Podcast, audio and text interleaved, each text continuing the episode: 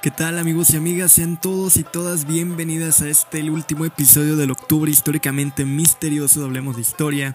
Esta vez más que episodio es quizás una cápsula satírica en el que te voy a recitar algunas calaveritas de mi autoría sobre varios personajes de la historia mexicana, ahora que acabamos de pasar el Día de Muertos. Así que espero sean de tu agrado, agarra tu pan de muerto y chocolate, ponte tus audífonos y comencemos. Antes de arrancar, para quien esté escuchando fuera de México, con calaverita literaria me refiero a una composición en forma de rimas escritas de manera chusca, divertidas, satíricas y críticas, donde se hace referencia a alguna cualidad o defecto de un personaje o de asuntos de interés general o que estén de moda, irreverentemente y con una escritura ligera y vaga según internet. Y aclarado esto, comencemos. Porfirio Díaz.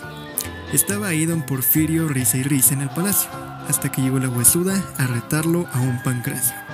Así le digo a don Porfirio que si esta yo le gano, de aquí a cinco años me lo llevo con los gusanos. No se apure mi flaquita, que de peores me he librado, pero de aquel chaparro enano mejor volteo para otro lado. Al fin ganó la parca, que bailando se fue contenta, pues en Francia esperaría a quien algún día al panteón se llevaría. Benito Juárez. Bailando estaba Juárez de escobita muy alegre, hasta que llegó la parca a aplacarle el argüende. Ahí te va mi chaparrito, que tanto te he perdonado, pero de esta no te salvas y te vas al otro lado. Yo te pido, mi reinita, que me dejes otro rato, que no llevo ni un ratito gobernando la nación. Son mentiras lo que dices, se te acabó la canción. Ya son mucho, 14 años, y yo te llevo al panteón. En fin, se fue la parca con aquel pobre chaparrón, que por fin con doña Margarita habría de alegrarse el corazón. Maximiliano. Maximiliano de Habsburgo, así dijo la muerte misma, a quien desde Europa había seguido la pista. Tú te quedas en Querétaro, güero de mi corazón, pero en una de esas te pido que me cantes una canción. ¿Cuál tú quieres, flaquita? Que muy poca se de saber pues en este idioma extraño me es difícil entender. La de las campanas austriacas, como el cielo que te vio nacer, pero con el sonido de las balas no sé si pueda comprender. Y ahí quedó Maximiliano, de Habsburgo el apellido, quien con la huesuda se fue a vivir tranquilo. Pancho Villa. Estaba el general Villa muy a gusto en Parral, cuando vio a la huesuda saliendo del corral. Subió a su carro el murufano esquivando sus baches, que la llanta de su auto tenía llena de remaches. Y entonces el neumático estalló, como el botón de su pantalón, que con tanta comida lleno lo tenía el panzón. Ya te agarré mi huevo, de esta no te me vas, agarra tu sombrero, pues nos vamos para atrás.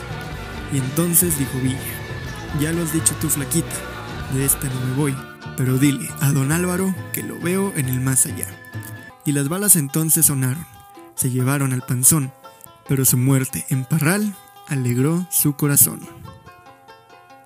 Emiliano Zapata. Ahí estaba el general Zapata, preparado para comer, cuando llegó la parca a hacer su deber.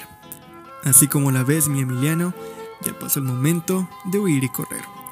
Entonces el suriano corrió y corrió, hasta que se cansó, y llegó donde Guajardo, donde por fin descansó. Pero la parca dio la orden del fuego abrir, haciéndole ver a Zapata que de ella no se iba a reír. Tenía razón flaquita, a ningún lado he de ir, dijo Zapata, pero déjame de mi tierra al menos despedir. Y así vagó Zapata, y hasta la fecha está, luchando por su tierra como hace tiempo atrás. Francisco y Madero. Estaba el señor Madero en su Parras natal cuando llegó la muerte a aguarle el huacal. Muy confundido se puso en pie, tratando de encontrar un porqué, cuando entonces la huesuda dijo frente a él, Hoy no te he de llevar, nomás vengo a avisarte que no tardo en llevarte.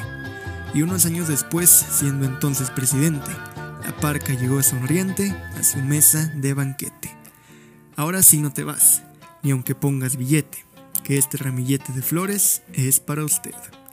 Y así se fue Madero, cortito como él, y nunca más entonces se oyó de un fantasma como él.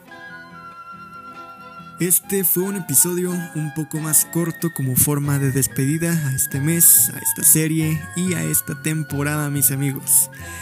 Me está siendo la verdad un poco complicado traerles contenido de calidad a razón de la escuela y el semestre. Es por eso que agradezco mucho sus reacciones y comentarios a lo largo de estas semanas, ayudándome a comprender que merecen un contenido digno y por eso he decidido tomarme un descanso por tiempo indefinido como panda para así volver en su momento con las energías recargadas y con más historias que contar.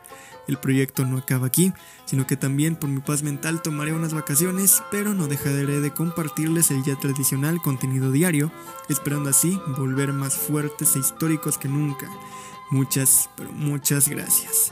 Y en fin, esto fue el octubre históricamente misterioso de Hablemos de Historia. Espero haya sido de su agrado y que te hayas perturbado que es la intención de este proyecto.